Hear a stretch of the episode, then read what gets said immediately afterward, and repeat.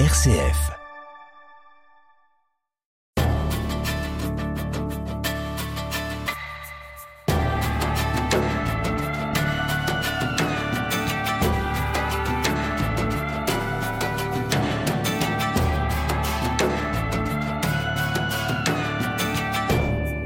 Vous rencontrer, euh, Ariane Wilson, c'est ouvrir tout un champ de possibles dans les thèmes à aborder pour découvrir votre parcours, vos passions, vos aventures sont nombreux. Vous êtes architecte de formation, vous enseignez l'architecture à l'université dans des écoles européennes, mais vous êtes aussi violoncelliste et écrivaine. Vous avez publié deux récits de voyage sur deux aventures dont nous allons parler ensemble au cours de cette émission. D'abord un voyage à pied aux Anskar, dans l'Himalaya indien, avec votre violoncelle sur le dos. Un récit que vous aviez intitulé Un violoncelle sur le toit du monde. Et puis vous avez fait ce fameux pèlerinage de Shikoku, ce pèlerinage que l'on présente comme le Compostelle du Japon, un pèlerinage bouddhiste de 1400 km, 88 temples, et une aventure humaine et spirituelle que vous avez vécue cette fois-ci avec non pas votre violoncelle, mais avec un curieux abri sur le dos. Vous faites euh, donc partie de ceux pour qui la marche est un art de vivre et une manière d'appréhender le monde. Alors pour commencer, Ariane Wilson, j'aimerais savoir où s'enracine en vous ce goût de l'ailleurs, ce goût de l'aventure? Je suis une expatriée dès la naissance. Euh, et je crois euh, que le fait d'être née d'une famille binationale, vivant dans un troisième pays, donc un père franco-britannique, Mhm. un père anglais, une mère française, qui Né est Belgique. née en Belgique, dans un pays qui lui-même est un peu euh, entre euh, à cheval entre plusieurs euh, cultures. Tout ça m'a donné déjà le goût de, enfin m'a déjà déplacé, disons. Et j'ai eu très tôt l'occasion de voyager, notamment avec un orchestre d'enfants et de jeunes pour représenter l'Europe. Euh, La, la musique a été très liée au voyage pour vous très la musique a toujours été, dès mes dix ans, je dirais, l'occasion de rencontres, y compris au-delà du rideau de fer, dans des situations euh, peu accessibles parfois, et vraiment euh, des immersions auprès d'autres jeunes qui aimaient la musique, des itinérances aussi, puis cette idée un petit peu de, de représenter l'Europe à, à ces jeunes, et puis ce lien euh, qui, qui, qui persiste avec euh, euh, voilà, des personnes que j'ai connues enfants, que je connais jusqu'à ce jour, qui sont tous restés très fortement dans, dans le voyage. On sent quand on regarde votre parcours, votre curriculum vitae, cette ouverture, euh, déjà au niveau européen, vous êtes polyglotte, vous parlez couramment l'allemand, vous parlez l'anglais, vous parlez le français. On sent une ouverture, et puis on va le voir, une ouverture au monde aussi, puisque nous allons en parler dans un instant. Vous êtes parti euh, au nord de l'Inde, dans le Zanskar, vous êtes parti au, Japon. Cette ouverture au voyage est intimement liée à la musique pas uniquement Est-ce que c'est aussi lié au voyage avec vos parents? Est-ce que c'est aussi lié aux lectures? Ah, je dirais les trois. Merci d'avoir introduit euh, euh, la, dimension euh, littéraire. Mes parents nous ont fortement ouverts au, au monde. On a aussi accueilli des gens de l'étranger chez nous. Et par cette école européenne que j'ai fréquentée à Bruxelles, c'était une école intimement liée à, la, construction de l'Europe, à une époque où l'Europe euh, allait bien, je dirais. Donc j'ai eu un peu euh, l'âge d'or de, le- de l'Europe euh, dans le sang. Et fréquenter ces jeunes de tous les pays dans une pédagogie croisée avec des systèmes scolaires qui étaient très souvent croisés, apprenait à la fois la différence, mais aussi une, cohabitation et des, croisements possibles.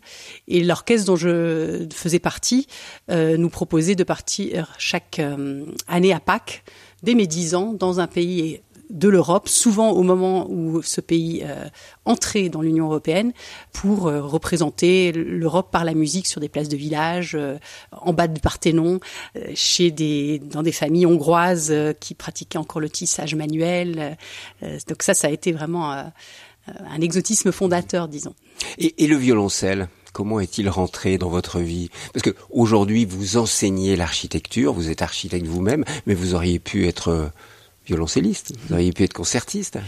Le violoncelle, j'ai eu un, coup de foudre euh, avec une grande insistance auprès de mes parents euh, pouvoir commencer l'apprentissage de cet instrument, aussi lié à des pays que j'ai fréquentés plus tard, puisque j'ai appris le violoncelle par une méthode qui s'appelle la méthode Suzuki, qui est japonaise et qui est très proche de certains idéaux peut-être issus du bouddhisme ou, un enseignement qui était fortement attaché à un accès très jeune à l'harmonie, à la beauté du geste, à la beauté du son. Et euh, vous êtes enseignante vous-même, hein, je crois. J'ai fait un petit diplôme d'enseignement de la méthode Suzuki parce que je crois fortement à ce qu'elle peut apporter à des enfants tout jeunes. Et euh, j'ai toujours euh, poursuivi le violoncelle à côté de mes études, mais de manière intensive, notamment la musique de chambre euh, avec une formation en, en, en quatuor. Mais j'ai hésité effectivement entre euh, faire du violoncelle ma profession ou le garder comme un, un trésor euh, qui me suit euh, partout où je vais et à chaque étape de la vie. Donc ça a été la deuxième solution finalement. Visage, l'expression de l'être. Alors Ariane Wilson, après ce, cette petite présentation euh, rapide de, de, vos origines, on va parler de ce voyage, ce premier grand voyage, on va dire. Vous avez fait beaucoup de voyages dès l'âge de 10 ans, vous venez de nous le dire, mais vous avez fait un premier grand voyage, une, une certaine aventure que vous avez racontée dans un livre en 2002. Ce livre s'appelait Un violoncelle sur le toit du monde, que vous avez publié aux presses de la Renaissance, et vous êtes parti dans une région peu connue du nord de l'Inde, qu'on appelle le Zanskar, à côté du Ladakh, pour ceux qui connaissent euh, cette région du monde. Et vous êtes parti avec votre violoncelle. Alors j'aimerais qu'on reste un moment sur ce voyage. Vous aviez quel âge à ce moment-là? Vous étiez toute jeune euh, J'avais 24 ans. 24. J'avais déjà fait un voyage en Inde à 18 ans, et puis j'avais fait un voyage euh, de grande aventure, je dirais, en Indonésie à 21 ans. Donc j'avais eu un contact avec euh, l'Asie, euh, avec certaines Asies, disons. Mmh. Et euh, là, c'était une sorte de de vision, je dirais. Elle était, c'était un départ pas tellement euh, raisonné, pas tellement euh, préparé. Je suis partie pour la moitié du voyage avec euh, une amie qui est toujours une amie qui s'appelle Maya Gratier. Qui était photographe à l'époque, je sais pas si. Oui, elle faisait un doctorat en psychologie mmh. sur les, les, interactions sonores entre les bébés et leur et leur maman, donc elle avait l'oreille aiguisée. Et puis elle est moitié indienne elle-même, donc c'était aussi une possibilité de, de, rentrer en contact. Et alors pourquoi avoir choisi cette région du monde qui est très retirée, donc qui est zone du nord de l'Inde, extrême nord de l'Inde, à la frontière du, du Tibet, et qu'on appelle le Zanskar cette, euh, cette région est donc euh, en Inde, mais la culture est entièrement tibétaine. On pourrait dire que c'est un, un Tibet euh, indien. Dans la recherche, j'ai cherché un endroit où les, habitants ne pouvaient faire de la musique que par leurs propres moyens parce que les enregistrements, l'électricité n'avaient pas encore euh, pénétré ces zones-là. Ça a sans doute changé. Et j'avais euh, entendu parler de, de pratiques euh, de chant qui liait les habitants d'un village à l'autre sans qu'ils se voient et se fréquentent, puisque les mêmes chants sont chantés, par exemple, pendant les moissons. Donc le, la, la, musique, même si elle n'est pas audible d'un village à l'autre, sert de lien. J'avais beaucoup aimé cette idée-là. Donc l'idée, c'était de partir à la rencontre d'hommes et de femmes qui, dans une région isolée du monde, pratiquent la musique. C'est ça, pas du tout dans une démarche d'ethnomusicologie, je, je n'ai pas cette formation, mais cette envie d'avoir le violoncelle comme euh, porte-parole et comme euh, réceptacle d'autres chants aussi de je, prévoyais puisque tout ça ce n'est qu'hypothèse avant qu'on ne parte euh, la possibilité de, jouer dans ces vastes paysages et, euh, que la marche scanderait ces, ces, distances. Alors justement, Ariane Wilson, vous venez de le dire, la marche scanderait ces distances. On ne peut accéder, enfin on ne pouvait accéder aux Zanskar qu'à pied à cette époque-là. Absolument. En trekking, ce qu'on appelle le trekking, il fallait marcher. Le violoncelle, c'est pas l'instrument le plus léger pour marcher et marcher à 3005, 4000, passer d'école à 5000 mètres d'altitude. C'est effectivement un bagage peu habituel. Euh, il n'y a pas, en plus, dans ces régions-là, d'instruments euh, à cordes tels qu'on les connaît, parce qu'il y a très peu de, de bois. Je portais le violoncelle sur mon dos, je l'ai porté pendant toute cette marche euh, d'un mois. Et euh, nous avions des petits mulets qui portaient euh, les autres bagages, puisqu'il fallait être autonome du point de vue alimentaire. Ces villages cultivent très peu et juste assez pour les têtes qu'ils ont à, nourrir. Et puis nous étions souvent sur des chemins sans village, et donc il fallait absolument... donc être autonome, avoir vos tentes, avoir votre nourriture, transporter de l'eau. Voilà, on portait notre petit, notre mhm. petit monde avec nous. Et vous, le violoncelle sur le dos Et moi, le violoncelle sur le dos. Vous l'avez pas confié au mulet, vous, vous l'aviez sur le dos. Absolument, il était un peu l'ombre, un deuxième moi-même. Est-ce qu'il y avait une idée d'être un peu des, troubadours euh, des, des hautes-cimes oui, c'est une, une, jolie expression qui correspond tout à fait à, à notre idée de colporter euh, euh, certaines musiques, d'en écouter d'autres. Euh, il y a eu aussi des, des, échanges qui ont créé de drôles d'hybrides, euh, notamment euh, un moine Zanskarpa, c'est comme ça qu'on appelle les, les, habitants du Zanskar, qui a joué de mon violoncelle tout en chantant une incantation ou qui a greffé ses incantations sur des, des passages de Bach que je pouvais jouer. Et il y avait aussi euh, pas mal d'improvisation. En tout cas, euh, cette dimension du sonore prenait une, grande place, peut-être même au-delà du musical. Alors, aidez-nous à, imaginer la, scène, Ariane Wilson. Vous êtes deux occidentales avec vos mulets qui arrivent dans un village, parce qu'il y a des petits villages. Hein. Donnez-nous à voir, vous qui êtes dans l'architecture, essayez de nous donner à voir ces petits villages euh, du Zanskar dans lesquels vous arriviez. On marche pendant, on marche pendant des, des heures, voire des jours dans des paysages euh, rocailleux, euh, très pénétrés par le son du fleuve Zanskar qui était toujours présent et, presque obsédant. Pas de végétation, hein, là, pas d'arbres. Très très peu de végétation, donc on est, euh, on est à plus de 4000 mètres d'altitude la plupart du temps. Et de temps en temps, alors voilà justement, on arrive, parfois on voit dans le paysage un petit éducule blanc qui est un peu comme c'est un shorten, c'est euh, l'annonce souvent d'un village ou en tout cas d'un monastère qu'on doit contourner euh, par la gauche, euh, qui est un lieu aussi d'offrande. Et on sait que lorsqu'on voit ce ce signe de, de, de, de sédentarité, on, on, va arriver nécessairement à un voyage, à un, village, pardon. Mhm. Les villages le plus souvent étaient déserts lorsqu'on y arrivait parce que la saison des moissons est extrêmement courte aux Anscars puisque la neige le recouvre pendant une grande partie de l'année. Et je déballais le violoncelle en m'asseyant par exemple sur un petit muret et ces premières notes tout de suite attiraient généralement des enfants en premier lieu, très curieux, et puis les femmes qui souvent étaient à la maison, et puis les hommes revenant des champs. Et là, euh, c'était toujours dans l'étonnement, le rire, la gaieté qu'on prenait euh, contact par la musique. Ça, c'est une donnée qui arrive souvent. J'ai déjà eu l'occasion d'interviewer notamment Olivier Folmy, le photographe, mhm. qui a fait de très belles ah photographies sur le Zanskar. Et il parlait de cette joie de vivre ou Caroline Riegel, qui vit avec des moniales aussi aux Zanskar, qui nous disait à quel point ces gens sont dans une très très grande simplicité, on peut dire pauvreté, mais une certaine simplicité de vie et beaucoup de joie. C'est vraiment ce qui caractérise le, le Zanskar que vous avez C'est tout à fait ce qu'on a vécu aussi. Euh, le rire, le sourire, un, un, un, émerveillement exprimé et pas contenu. Bien sûr, des personnes plus timides que d'autres, mais euh, une sorte de, de de relâchement à la, à la, mesure de ces vastes paysages, quelque chose qui est pas contraint en fait, qui est, euh, mais qui est délicat aussi en même temps on ne pouvait pas parler avec les personnes qu'on rencontrait, mais par la musique, j'ai ressenti ces choses euh, absolument. Des, moments aussi de, contemplation, c'est intéressant parce que la musique euh, des villageois n'est pas une musique particulièrement rapide. On a l'impression que ces musiques doivent se déployer dans des espaces si vastes qu'on prend le temps euh, d'énoncer les syllabes des chants, de, projeter les sons des instruments. Et comment est-ce que vous faisiez le, soir, par exemple, Ariane Wilson? C'était un échange, c'est-à-dire que vous jouiez, ils vous écoutaient, et puis après eux jouaient, ou est-ce que vous avez essayé de jouer ensemble? Comment ça s'est passé? On a joué ensemble. Euh, je pense qu'il y avait d'abord un, moment euh, d'écoute. Les morceaux rapides que je pouvais jouer semblaient piquer euh, les auditeurs d'une sorte de, frénésie joyeuse et, souvent ça, ça, conduisait à des, à des mouvements dansants.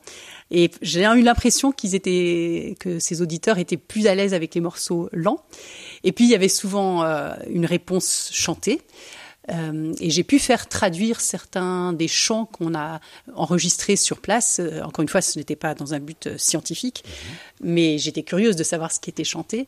Et c'est très intéressant parce que la tradition des chants de village sont à la croisée du monde musulman et du monde tibétain. Et euh, dans l'histoire, c'était la culture islamique qui a amené des instruments alors qu'il y avait de la poésie tibétaine. Et il y a une drôle de croisement qui s'est fait, si bien que les poèmes chantés, on doit leur injecter des syllabes supplémentaires afin qu'elles puissent correspondre au rythme importé de l'extérieur. Donc ce sont des chants très curieux. Et puis, on a eu aussi les rencontres avec les moines. Là, c'est tout autre chose puisque c'est des, des, des, incantations. Et alors là, ils vous ont accueilli dans les monastères et ils vous ont permis de jouer du violoncelle à l'intérieur du monastère? Oui, alors moi-même, je n'ai pas voulu jouer dans les salles de prière parce que je considère que c'est des, des, lieux sacrés qui ont leur propre tradition où chaque note a une signification. C'est vous qui n'avez pas voulu. C'est moi. Oui. Donc, comme je n'ai pas essayé, je ne sais pas si. Vous aurez permis de jouer. C'est possible. Je n'ai pas fait la tentative. C'était vraiment quelque chose qui, qui me paraissait un peu euh, de l'ordre d'un sacrilège de euh, chaque instrument même. Pourquoi Jouer du Jean-Sébastien Bach dans un monastère euh, bouddhiste du Zanskar? J'ai eu l'impression que chaque chose dans la musique sacrée avait, avait un sens. D'ailleurs, ça donne une grande profondeur au à la présence du violoncelle, puisque j'ai appris sur le chemin que hum, les notes les plus graves, lorsque la musique sacrée est écrite, ce qui est rare, est symbolisée par une fleur de lotus. Donc plus c'est grave, plus c'est sacré. Et bien sûr, le violoncelle est un instrument plutôt grave. Donc j'ai l'impression que les, la tessiture du violoncelle pouvait euh, bien correspondre avec cette recherche de ces, de, de, de ces notes pleines, pleines d'harmonie. Parce que quand les moines bouddhistes chantent, ils ont des sons et des voix très très graves. Hein. Ils peuvent descendre dans des graves impressionnantes. Oui, les, les, les, et hommes. Le, et le violoncelle euh, les a fait sourire ou les a attirés bah, Je crois qu'il y avait une sorte de co-vibration. Euh, où euh, moi-même, sachant que ces notes graves étaient d'autant plus sacrées, euh, je, je, commençais à les jouer autrement. Il y a eu une, une, vraiment une métamorphose de, de ma manière de, de, jouer et de ressentir les sons.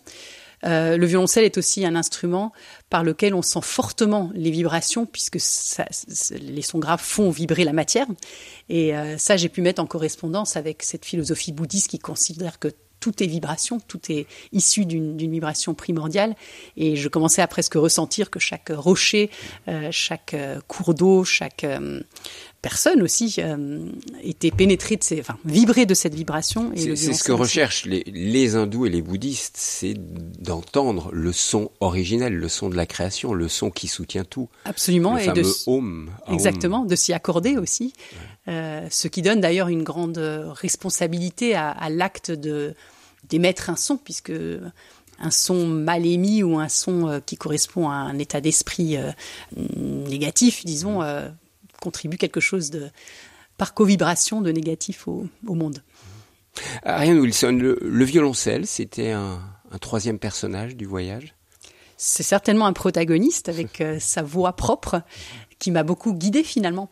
C'est vrai qu'on part avec une certaine volonté, il y a une dimension sportive, il y a l'effort, et puis petit à petit on, se, on sent qu'on contrôle plus tellement euh, le cours du voyage, et, et ce violoncelle... Euh, il a même acquis une sorte de personnalité physique puisque c'est un violoncelle qui n'est pas mon violoncelle habituel, qui m'a été donné par un luthier belge comme subvention au voyage et il était de facture industrielle chinoise.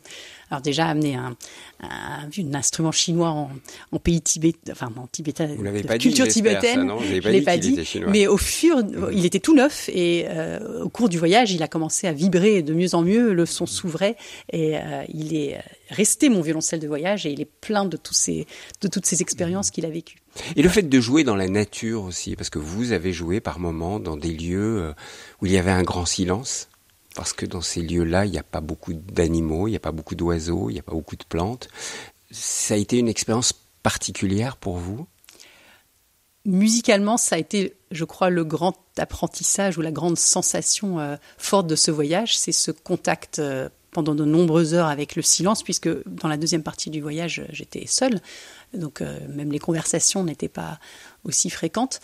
Et euh, le silence, on le sait, ce n'est pas un vide, ça bruisse, et il suffit de, de déguiser l'oreille pour y accéder.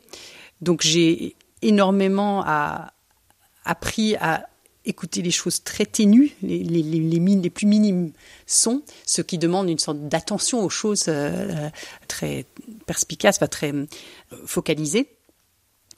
Et en même temps, euh, lorsque je jouais euh, face à ces grandes parois rocheuses qui sont balafrées de, de leurs mouvements géologiques euh, pétrifiés, j'ai eu fortement l'impression que ces motifs géologiques, en fait, ça avait été du mouvement. À l'échelle du temps géologique, c'est le mouvement qui a créé ces grandes parois qui ressemblent à de, la peinture abstraite presque.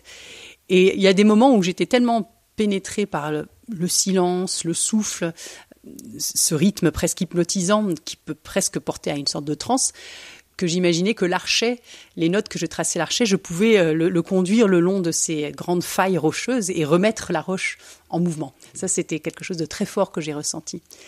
Et aussi, par cette écoute du silence, on arrive au son, au son, tout ce qu'il a, comme j'ai dit, de vibratoire, que le son, chaque son a un grain et finalement, j'avais plus vraiment besoin du contour mélodique, musical pour euh, ressentir ces choses-là. Et un simple son, une simple note, une corde avide, comme on dit, c'est quand on ne pose pas les doigts, ça suffisait. C'était un monde en soi euh, extrêmement riche euh, et spirituel.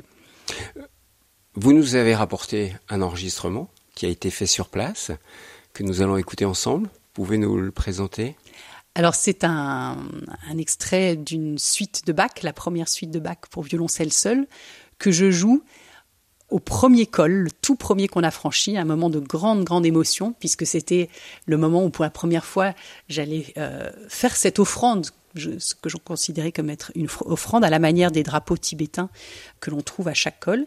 On est à 5200 mètres, j'ai les mains très froides, j'ai le souffle haletant, et j'ai cette émotion de faire cette offrande euh, de Bach euh, aux Anscars.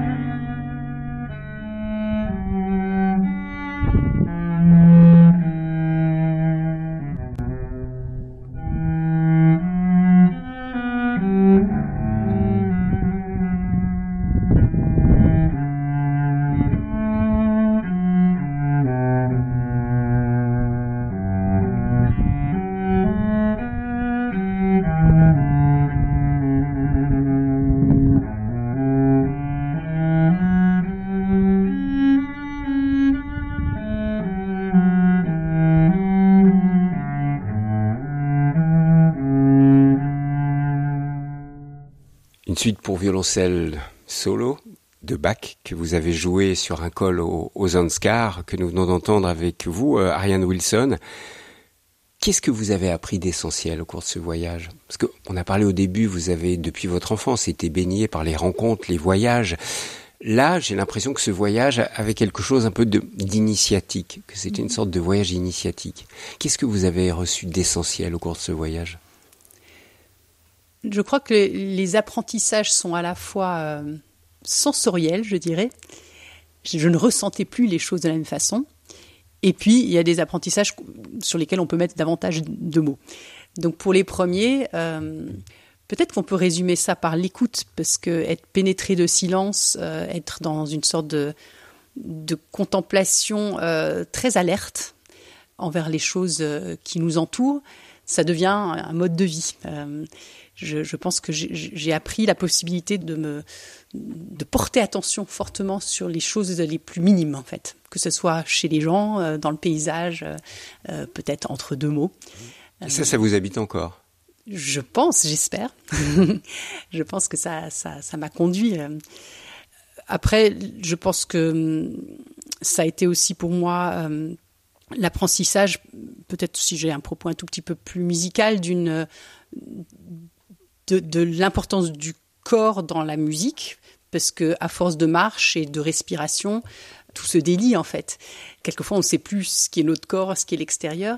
Et donc, j'ai joué du violoncelle très différemment après cela, euh, de manière moins académique, peut-être de manière moins inquiète. Quelque chose avait changé dans votre corps par le fait de marcher et de marcher en, altitude hein, dans, dans, le Zanskar. Ça avait changé quelque chose dans votre manière de jouer et d'être en relation avec votre violoncelle? Oui, parce que euh, c'était l'apprentissage du souffle en fait. En quoi la respiration est au centre de, tout cela. La respiration peut-être comme une forme de vibration aussi. Et même pour un instrument à cordes. Même pour un instrument à cordes, et c'est ce qui manque beaucoup à l'apprentissage de ces instruments habituellement. Avec la respiration et avec une conscience de cette respiration, la musique est tout autre. Et euh, je pense que le, type de bouddhisme que j'ai rencontré là-bas me l'a appris aussi. Et puis ensuite, c'était aussi euh, une expérience de, de, dénuement finalement, où euh, le violoncelle suffisait à ouvrir un monde tellement vaste que j'avais besoin de, de rien d'autre. Ça a ouvert les portes, ça, ça, vous a vraiment permis de rencontrer les Anskari, les habitants de, de cette petite région du monde. Le côté humain était extrêmement chaleureux aussi. Ce sont des personnes que je n'ai pas pu revoir, bien sûr, mais leur manière de vivre, leur manière d'accueillir la musique. Pour parler de choses ainsi plus concrètes, euh, j'ai cette impression d'avoir eu la chance de connaître aussi des peuples qui ne connaissaient pas encore euh, une économie monétaire. C'était du troc, voire de l'autosuffisance complète. Je pense que ce n'est plus le cas et je me sens très privilégiée d'avoir encore connu une époque d'une toute autre oui, vie. La route a été construite, l'électricité arrive et même Internet arrive jusqu'aux Zanskar maintenant. On en a vu les premières traces. Euh, ça change tout et j'ai eu cette chance de connaître autre chose. Alors Ariane Wilson, vous avez connu beaucoup d'autres choses parce qu'il y a eu ce voyage aux Zanskar et puis vous êtes parti dans un pays qui vous tient à cœur, j'ai l'impression. Un autre pays qui vous tient à cœur, c'est le Japon. Vous y avez... Euh, vécu, hein, je crois en 1998-1999, vous y avez enseigné l'anglais, et puis vous avez décidé de faire ce fameux pèlerinage dont on commence à entendre parler en France aujourd'hui, qui s'appelle le pèlerinage de Shikoku, qu'on présente comme le Compostelle euh, bouddhiste ou le Compostelle euh, japonais. Alors, d'abord ce lien avec le Japon, qu'est-ce qui vous attire, qu'est-ce qui vous a attiré vers ce pays? Ce sont des, des, des souvenirs d'enfance. J'ai parlé de mon apprentissage du violoncelle par la méthode Suzuki qui me mettait en contact avec euh, des principes, euh, même si c'était un peu inconscient japonais. On a eu des voisins japonais aussi euh, à Bruxelles qui nous faisaient des petites cérémonies, qui nous faisaient des petits cadeaux d'une très grande délicatesse. Il se fait aussi que mon père a travaillé pour les relations entre l'Europe et, le Japon, donc tout ce qu'il pouvait rapporter me fascinait. J'avais aussi une fascination pour la, les idéogrammes et la calligraphie japonaise. Donc toutes ces choses m'ont porté tout d'abord, comme vous le disiez, à aller passer un an au Japon dans la campagne, dans une école en fait de campagne pour enseigner euh, l'anglais grâce à un, un, programme du ministère japonais qui s'appelle JET Scheme. Et apprendre aussi un peu le japonais? Ah oui, comme j'étais dans comme un endroit un peu isolé, oui. euh, j'ai adoré euh, cette possibilité de... et j'ai été studieuse en effet. Euh, pour pouvoir mieux participer dans, dans, la vie de cette euh, communauté scolaire et, et au-delà.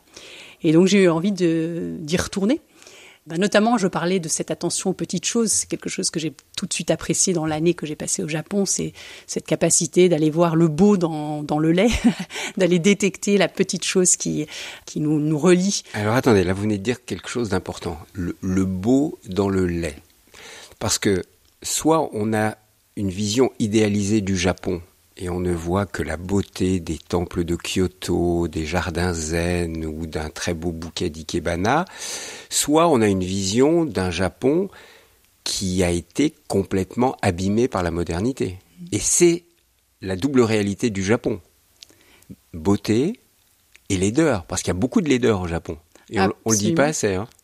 Je, on m'a, on m'a mise dans une, un appartement, pourtant dans une, un, une ville rurale, qui était devant euh, une grosse infrastructure ferroviaire et je me suis dit mais je ne tiendrai jamais le coup. Et quand lors de mes premières promenades avec mes voisins, ces voisins ont semblé complètement ignorer la présence de ces énormes piliers de béton euh, pas très propres et pas très joliment euh, finis. Ils voyaient la petite fleur qui poussait euh, dans une petite crevasse et, ils s'extasiaient devant cela où ils contemplaient la lune en en faisant une fête et ça, ça pour moi ça a été donc en fait et j'y reviendrai peut-être dans le pèlerinage, quel que soit l'environnement où on se trouve, euh, il y a cette capacité à trouver la petite chose belle euh, qui permet de, rentrer dans la poésie. On dit souvent que le Japon, c'est le pays de tous les paradoxes. L'extrême courtoisie et euh, le côté très, très dur et très rugueux, l'accueil, l'hospitalité et puis une certaine forme de racisme, la beauté, la laideur. Vous avez ressenti ces paradoxes du Japon? J'ai eu la chance d'être plutôt en contact avec les aspects positifs. J'ai beaucoup lu sur le Japon, donc je suis consciente aussi de, de toutes sortes, de, à la fois de, dans la littérature, mais aussi des, des livres d'économie ou de sociologie. Donc je suis consciente de ces paradoxes. J'ai été très bien accueillie pour ma part. Alors on va parler de ce fameux pèlerinage de, de Shikoku. que vous avez réalisé. Alors vous êtes parti en, quelle année pour faire ce, ce pèlerinage? C'était en 2004. En 2004 et vous en avez publié un livre qui raconte votre pèlerinage qui s'appelle Le pèlerinage des 88 temples. Alors vous allez d'abord nous, présenter ce, pèlerinage qui, je dis, commence à être connu. Il y a quelques occidentaux qui ont réalisé ce pèlerinage, qui ont écrit des, livres dessus, euh, comme vous. Donc qu'est-ce que c'est que ce, pèlerinage, ce fameux Compostelle du Japon? Vous avez raison, il y a d'autres livres qui sont parus euh, par des voyageurs plus, plus récemment. Mais c'est vrai qu'en 2004, euh, les Français ne connaissaient pas encore très bien euh, ce, ce, cette histoire du pèlerinage des 88 temples. Shikoku, c'est le nom d'une île. Euh, ça veut dire les quatre pays. C'était une île qui était divisée en quatre pays. Qui est plutôt au sud du Japon. Hein. C'est ça, c'est la quatrième île en taille du Japon, mais elle est beaucoup plus petite que les grandes îles. Et euh, elle est au, au sud est, disons, de, de, Honshu, de la grande, grande île de Honshu. Et c'est une île qui euh, vit un peu de cette euh, histoire, entre sans doute légende et histoire, d'un très saint personnage qui s'appelle Kobo Daishi ou Kukai de son petit nom. Ce petit nom veut dire euh, mer et, et, ciel. On va l'appeler Kukai. Hein, ça On va l'appeler Kukai pour moi. et euh, qui euh, un moine bouddhiste zen. Alors c'est pas zen justement. Ah. C'est un, une autre forme de bouddhisme qui est plus proche de la tradition qu'on dit ésotérique du Tibet justement euh, et qui s'appelle le Shingon. Et c'est assez différent. C'est une des choses, ça a été l'une de mes surprises de ce voyage. Je cherchais peut-être ce qu'on considère être un peu comme une, une contemplation zen et je suis j'ai rencontré un, une forme de bouddhisme très différente en fait. Et il, il a ramené de, de, de, Chine. Et on raconte toutes sortes d'histoires de ce, cet érudit qui était aussi un, ermite à un moment donné et qui euh, avait la capacité de, de, de faire des, miracles, mais qui a aussi euh, euh fait le premier dictionnaire hiragana, qui a créé des écoles, qui était ingénieur. En fait, il avait toutes les vertus. Et on associe 88 temples de cette île à Kukai. Et ce sont ces 88 temples qui forment une, vraiment une circonférence.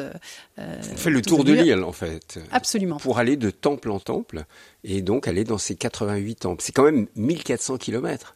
Un tour, un tour, 1400 kilomètres, dans des zones très, très, très, très variées. Euh, euh, et c'est ce qui était aussi particulier dans ce pèlerinage. Avant peut-être de, de raconter les paysages, dire qu'il y a une tradition pèlerine à pied qui est perdu, presque, mais certains rares euh, euh, pèlerins euh, effectuent le tour à pied et continuent au-delà de ce premier tour, puisque c'est un cercle, et décident de consacrer leur vie à cette giration. Et euh, quelquefois, les gens font le tour, on entend des, des légendes 50 fois et, et décident d'y mourir. De consacrer leur vie à faire ce, ce pèlerinage. En mendiant aussi, en, mendiant. en, en pèlerin mmh. mendiant. Mmh.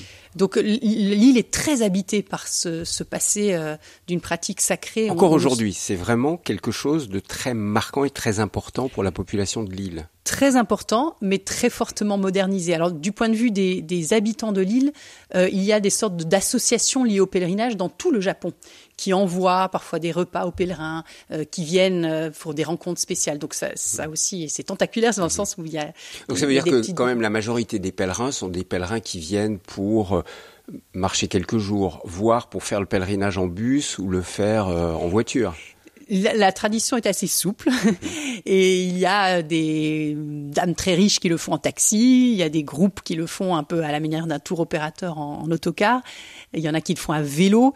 Et il y a de plus en plus de jeunes qui le font parce que au Japon euh, les carrières ne sont plus forcément tout aussi tracé, donc il y a des ruptures parfois dans des bah, parcours. On a très peu de vacances au Japon, donc là il faut combien de jours pour faire ce pèlerinage? Ah bah pour le faire en entier à pied, il faut vraiment deux mois. Et ça c'était sans s'arrêter. Donc c'est exceptionnel pour un japonais de pouvoir prendre deux mois de vacances pour euh, faire un pèlerinage. Absolument, mais comme aujourd'hui il peut y avoir des, des, des ruptures dans les carrières, euh, une entreprise qui ne garde pas un employé, c'était du jamais vu, à, euh, ou un changement, il y a des jeunes qui prennent une année euh, et, et qui le font.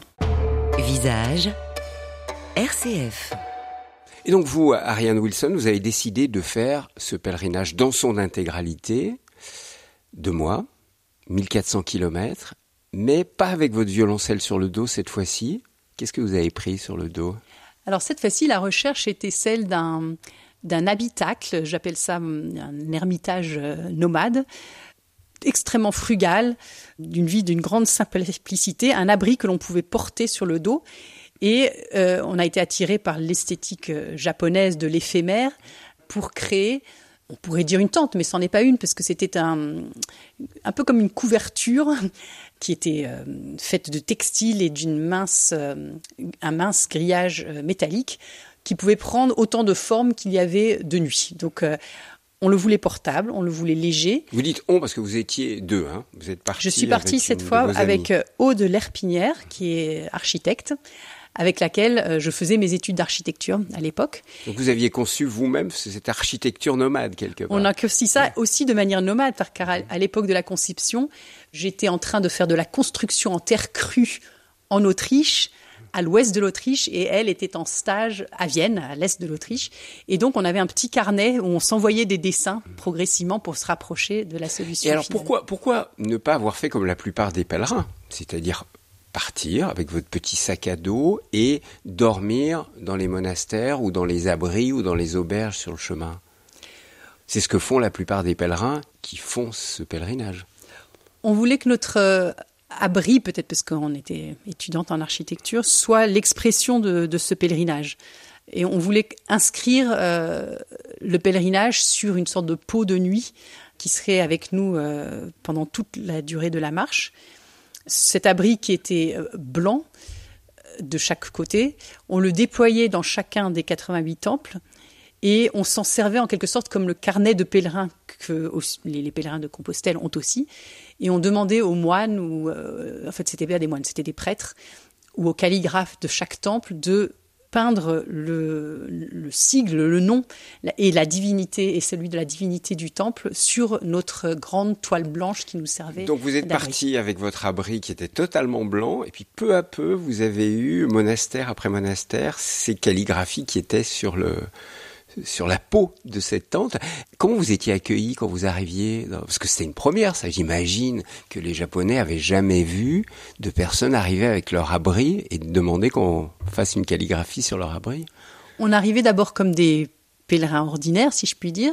On Donc vêtus de blanc, hein, pareil, c'est ça Alors Les pèlerins doivent être vêtus de blanc. On ne l'était pas, puisque pour nous, euh, on n'a pas voulu vraiment euh, rentrer dans un folklore qui était peut-être pas le nôtre. Enfin, c'est un folklore avec une signification forte, mais pour nous, c'était cet abri, notre vêtement blanc de pèlerin. Donc le blanc symbolise la mort au monde. Euh, le blanc est, le symbole de la mort dans les pays bouddhistes, et le pèlerin, il est mort au monde provisoirement. Donc tous les pèlerins qui font Shikoku doivent être habillés normalement d'une tenue de pèlerin en blanc, c'est ce qui permet aux habitants de Shikoku de les reconnaître. de, les identifier. Il y a ça, et puis il y a le bâton de pèlerin qui représente ou qui incarne Kukai, justement. Et donc nous n'avions pas de petits manteaux blancs, mais nous avions cet abri de nuit euh, blanche. Nous n'avions pas de carnet de pèlerin, mais nous avions cet abri pour recevoir les carnets. Et nous n'avions pas les sortes de cartes de visite qu'ont les pèlerins japonais qui déposent à chaque temple le temps de leur pèlerinage avec un vœu, mais nous coupions un petit morceau du textile, de la partie textile de notre abri pour euh, le déposer. De même, avec l'idée que lorsqu'on effectue un pèlerinage, on gagne en, force, en puissance, et on peut se dévêtir en quelque sorte. Mais alors justement, Ariane Wilson, dans un pays aussi traditionnel que le Japon, où on respecte les codes, les règles, les lois, vous arriviez avec une manière totalement inattendue pour euh, les moines des monastères ou pour les prêtres qui étaient là et qui vous accueillaient. Comment est-ce qu'ils ont réagi? Il a fallu expliquer quand même. Chaque fois, vous deviez expliquer pourquoi? Oui, alors heureusement, là, le, fait de parler japonais était quand même utile. Et puis un ami m'avait aidé à formuler ce qu'on voyait de symbolique dans cet abri. Il était aussi de grande taille et c'était un matériau particulier pour les calligraphes, donc c'était aussi pour eux euh, inhabituel. Les calligraphies que l'on reçoit sont sacrées en elles-mêmes. Euh, c'est important par rapport à, au fait qu'on a eu quand même deux refus, parce qu'ils incluent la syllabe en sanskrit qui correspond à la divinité principale du temple. Kunkai n'est pas un, n'est pas une divinité. Et donc, euh, vous n'avez eu que deux refus sur On a eu que deux refus. C'est pas beaucoup, ça, ouais. Ce n'est pas beaucoup, et on a laissé un trou parce que les calligraphies se sont inscrites comme une grande spirale. Donc, on est parti des bords euh, de l'abri, et petit à petit, c'était pour nous comme des empreintes en fait. Euh, on peut dire que cette grande toile blanche qui est notre abri quand elle est déployée, euh, c'était comme un territoire, c'était comme la représentation de l'île, et on a tracé, euh, on a fait tracer ces calligraphies, euh, une grande spirale qui allait vers le centre, Et le centre, la dernière calligraphie, on l'a eu dans la grande nécropole où est enterré Kukai, qui est sur une autre île, qui est à Koyasan, un endroit extraordinaire, plein de lanternes, euh, dans une énorme forêt sacrée, plein de petites tombes. Et là, on a reçu très, de manière euh, très solennelle cette, euh, cette dernière calligraphie. Alors Ariane Wilson, la marche, vous connaissez, vous marchez beaucoup, on aura l'occasion d'en parler. Vous aviez marché dans le Zanskar, on, l'a vu tout à l'heure. Là, vous marchiez autour de cette île de, Shikoku. Qu'est-ce que la marche dans le contexte d'un pèlerinage, que ce soit un pèlerinage bouddhiste dans le cas du, Japon, a de particulier Je pense que quand on effectue un pèlerinage, quelle que soit d'ailleurs la culture euh, euh, religieuse à auquel il se rattache, il y a ce sentiment d'être euh, lié à tous les autres pèlerins qui l'ont fait, et donc d'une grande épaisseur euh, historique, que la, géographie est sacrée et qu'on met nos pieds dans les traces d'autres pèlerins qui ont vécu chacun à leur manière cette expérience très intense. Je reviendrai au thème du souffle, parce que la marche a quelque chose d'incantatoire pour moi, en fait, cette régularité, tout à la mesure du corps, qui fait qu'on est très euh, en contact avec soi-même, tout en étant dilué et en recevant euh, de manière sensorielle tout ce qui nous entoure. Le télénage de Shikoku était particulier parce que euh, j'avais un peu projeté ce que j'avais ressenti aux Anscars dans ce deuxième voyage. Le premier voyage n'était pas en soi un pèlerinage formellement, mais je n'ai pas retrouvé finalement cette intensité spirituelle dans le tel que je la concevais dans le pèlerinage de Shikoku parce qu'on est très souvent dans des zones urbaines, voire le long de grandes routes. Les très vieux chemins, parce que je ne l'ai pas dit, mais ce pèlerinage a mille ans d'existence les petits chemins d'antan sont devenus parfois des routes parce qu'il y a une persistance en fait. Et là, on retrouve la laideur dont on parlait tout à l'heure, c'est-à-dire il y a des la laideur qui est toute route en fait partout. Vous marchiez le long de route. Pas toujours du tout, mais, mm. mais quand même, surtout au sud de l'île, pendant plusieurs jours, parfois d'affilée. Et comment on vit ça justement ce, contraste entre des paysages magnifiques de montagnes japonaises avec de très beaux arbres, de très beaux temples, et puis redescendre, être dans des villes, marcher le long de routes, le long de fils électriques, euh, de...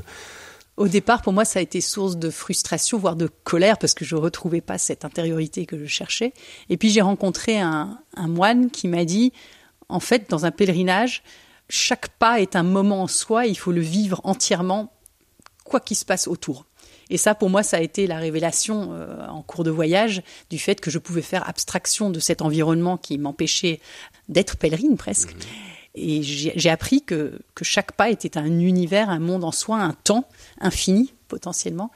Et quand on se pose comme ça, dans chaque moment où le pied rentre en contact avec la terre, là, l'environnement euh, agressif euh, disparaître, mhm. on, ne s'en rend plus compte. Mais vous, comme architecte, vous êtes sensible à la beauté, la beauté de, l'architecture, bien sûr, des, lieux, mais aussi la beauté de la nature. Comment vous viviez cela? Oui, pour moi, la, beauté, je parlais de cet apprentissage de l'harmonie du son euh, toute petite avec cette méthode Suzuki, elle est, elle est essentielle, c'est presque une, raison d'être. C'est pas quelque chose qui est entièrement extérieur à nous, euh, c'est pas forcément objectif, mais c'est peut-être une manière d'être envers les choses et ça revient à mon idée de cette euh, attention qu'on porte envers les choses et je crois que les choses sont belles quand on y porte attention, quand on fait les choses avec soin, quand on les regarde avec soin. Et peut-être que ce geste quotidien qu'on avait avec Audelaire Pinière a formé littéralement euh, notre abri chaque soir, parce que donc chaque soir il prenait une autre forme. C'était de manière modeste et euh, aussi relativement rapide parce qu'on était fatigué, une forme de recherche de beauté parce qu'on cherchait à se raccorder au lieu dans lequel on était. On a dormi, par exemple, dans les jardins de certains temples. Donc on cherchait l'endroit où notre euh, abri pouvait venir se greffer de manière un peu opaline et frêle aux éléments présents du jardin. On pouvait se poser délicatement sur une pierre du jardin ou alors notre abri, il avait été conçu pour qu'il tienne tout seul aussi. De même, lorsqu'on était euh, au bord de la mer, on cherchait une harmonie entre la forme de notre euh, abri, qu'on pouvait aussi ouvrir sur le paysage quand on se sentait en sécurité ou confiante. Ou, euh, donc ça, c'est quelque chose qui a été un vrai rituel personnel on a ajouté un rituel à ceux qui font déjà partie de ce pèlerinage. C'était quotidiennement de façonner notre euh, peau de nuit en harmonie, en dialogue avec les choses qui étaient déjà là et qui nous accueillaient. C'était une manière d'être haute. Quelle musique irait bien, Ariane Wilson, pour euh, nous aider à entrer dans ce pèlerinage de Shikoku que vous nous proposez d'écouter? Alors j'ai trouvé très euh, puissantes les sons des cloches et les sons des incantations des moines. Et peut-être qu'on pourrait écouter finalement la, le sutra du cœur, qui est celui que l'on prononce, que l'on chante à l'arrivée de chaque euh, temple, et d'entendre la voix d'un moine le faire. Je, voulais juste préciser que ce sont des prêtres qu'on a rencontrés au temple, ce ne sont pas des monastères, mais euh, ce sutra du cœur est partagé par euh, plusieurs branches du bouddhisme et est très très important dans le bouddhisme Shingon qu'on a entendu. et là encore, le son est sacré. Ce sont ceux qui desservent le temple, mais ce ne sont pas des moines, donc ils ne vivent pas en communauté. C'est ça. Les 88 entre prêtres et moines dans cette tradition bouddhiste.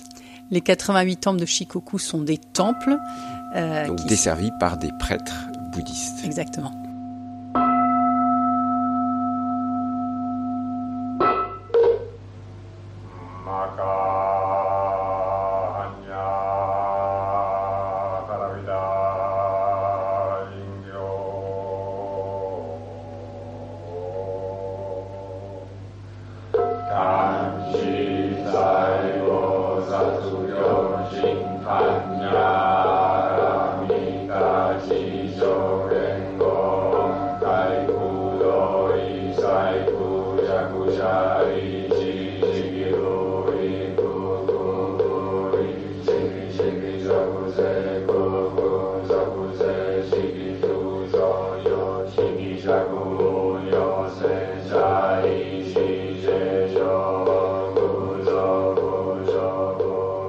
Ariane Wilson, nous venons d'écouter ce, ce, sutra du cœur hein, que vous avez enregistré lors de ce pèlerinage de Shikoku, le pèlerinage au Japon, un, grand pèlerinage. Là encore une fois, j'ai envie de vous poser la même question que tout à l'heure, après euh, votre voyage aux Zanskar. Quand on, on marche comme ça pendant deux mois avec cette aventure qui a été la vôtre, de venir avec votre abri, d'être logé dans les monastères, qu'est-ce qui a bougé en vous? Qu'est-ce qui a changé en vous? Et qui vous accompagne encore aujourd'hui?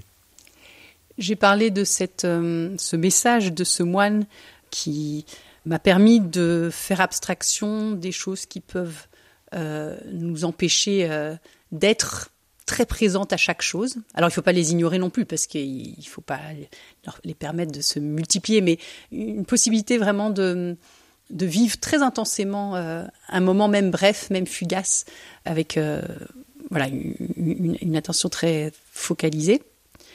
Pour moi, ça a été aussi une réflexion et une expérience euh, d'une manière d'habiter avec très peu, mais pas de la même façon que, que le voyage avec le violoncelle aux Anscars, puisque de fabriquer sa maison chaque jour, je trouve que c'est une manière de, s'approprier les lieux, mais d'être en, en, en, dialogue avec elle et, et, de laisser à peine de traces en fait, de vivre quelque part un petit moment et puis de n'être plus là.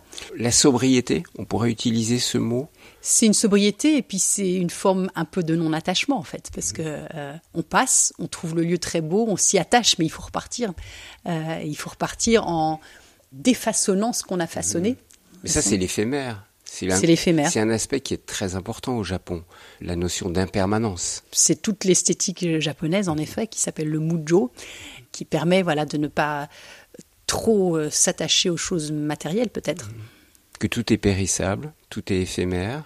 Et ça, vous l'avez perçu profondément lors de ce pèlerinage? De manière, euh, je dirais, incarnée, mhm. viscérale, puisque ces voyages, c'est aussi parfois euh, une manière de vivre par le corps des choses qu'on connaît par les idées souvent.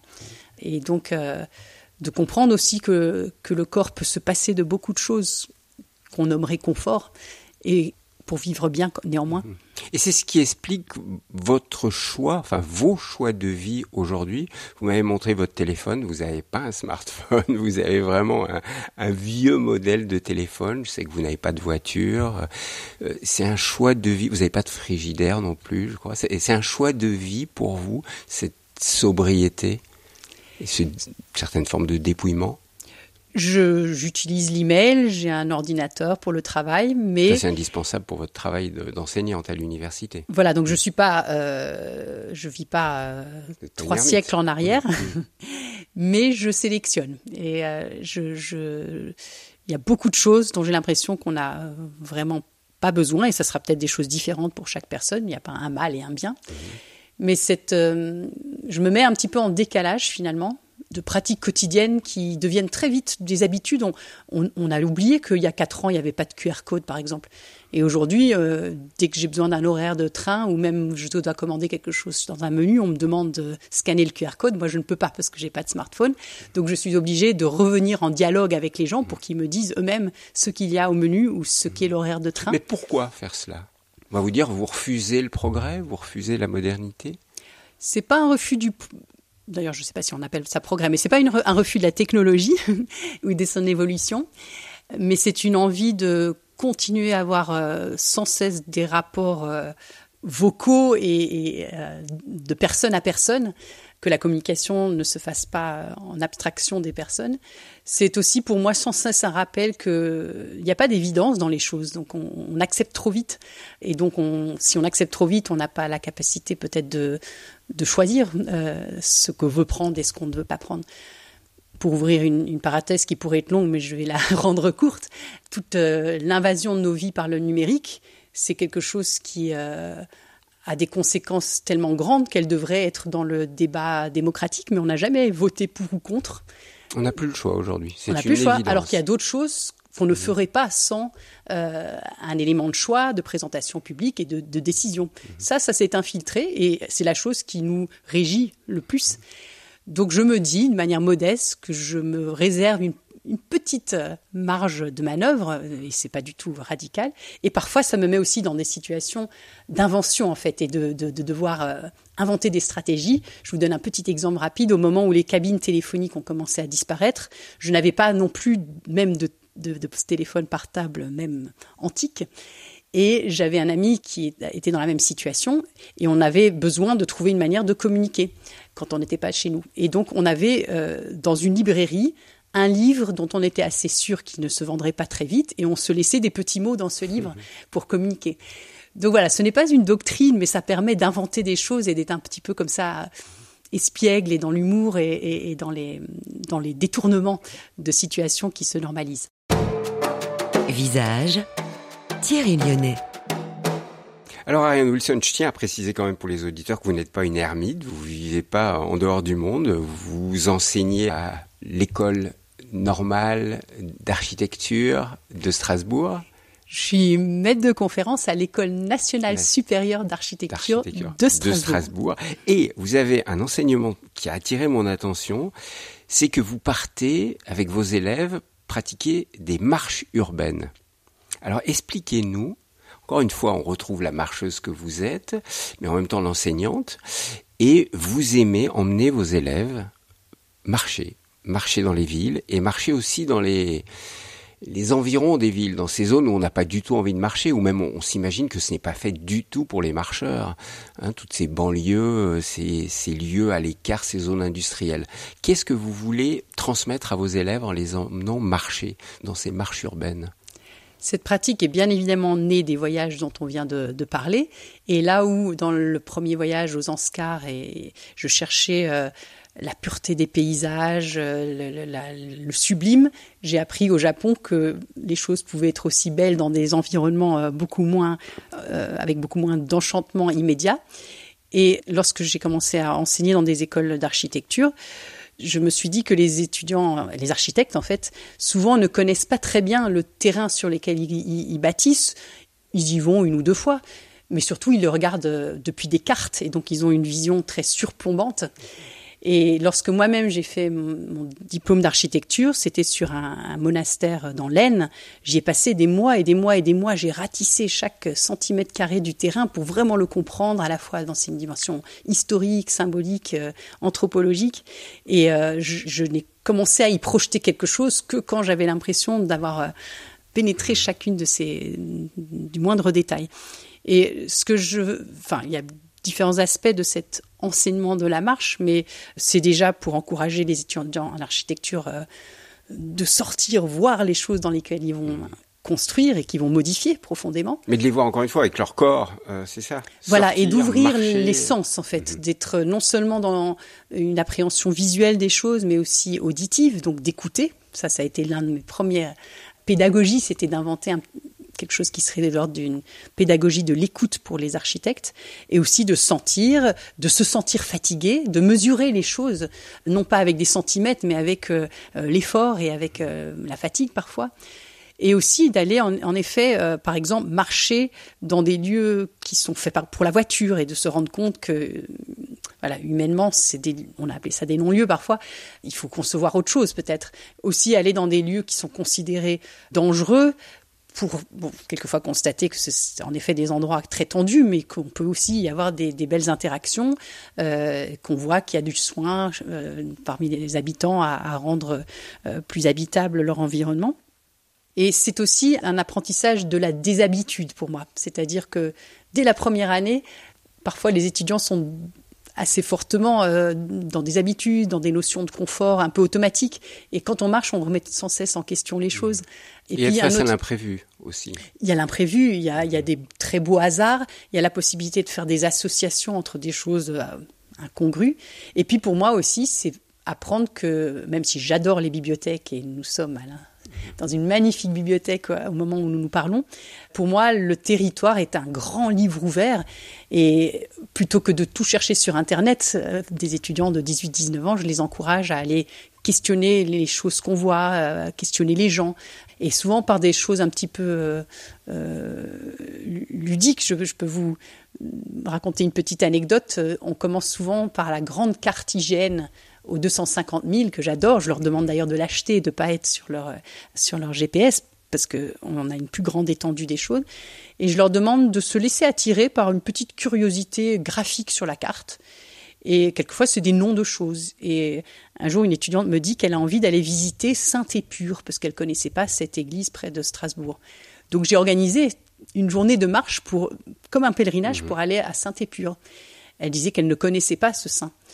Et nous sommes arrivés à Saint-Épure, mais en fait, Saint-Épure, c'est l'acronyme de Station d'épuration. Et donc, en fait, nous avions fait toute cette marche pour arriver euh, de manière à euh, une surprise. Et cette surprise permet le débat, la conversation euh, sur plein de choses. Et donc, c'est susciter la surprise. Pour terminer, Ariel Wilson, l'enseignante en architecture que vous êtes, elle est le fruit de ces deux voyages qui vous ont profondément transformé dont nous avons parlé ensemble, Shikoku, le Zanskar Ces voyages m'habitent encore. Le fait d'écrire des livres sur les deux voyages euh, a prolongé ça. C'est aussi devenu un peu une manière d'être et je pense qu'on enseigne comme on est. Et d'ailleurs, le jour où j'ai eu ce poste à Strasbourg, j'habitais à, à Paris, je me suis dit, qu'est-ce qui se passerait si je prenais littéralement l'idée de mobilité douce et de télétravail je pars à mon travail à pied et j'ai fait Paris-Strasbourg à pied pour euh, commencer mon nouveau poste. Et je suis arrivée avec mon sac à dos à la première réunion avec les autres professeurs en ayant parcouru cette distance. Merci beaucoup, Ariel Wilson. Je renvoie euh, à votre livre, notamment Le pèlerinage des 88 temples, qui a été réédité euh, chez Artaud. On peut le trouver euh, en poche. Puis j'imagine que votre livre sur le Zanskar doit être disponible aussi sur, sur Internet. Le violoncelle sur le toit du monde est épuisé. Il cherche nouvelle édition.